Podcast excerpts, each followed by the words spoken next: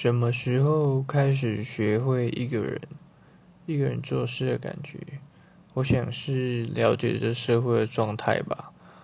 呃，开始身边的人会发现，说身边的人很多很多都是利益者，都是互利者的时候，发现谁才是最好那一个那个人，发现是自己啊。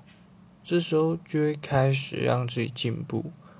让自己学会独立，自己做自己的事情，发现很多很多的事情，自己做的时候反而来的更轻松、更自然、更亲切。这个时候自己一个人何尝不好呢？所以其实，嗯，这个是成长的过程。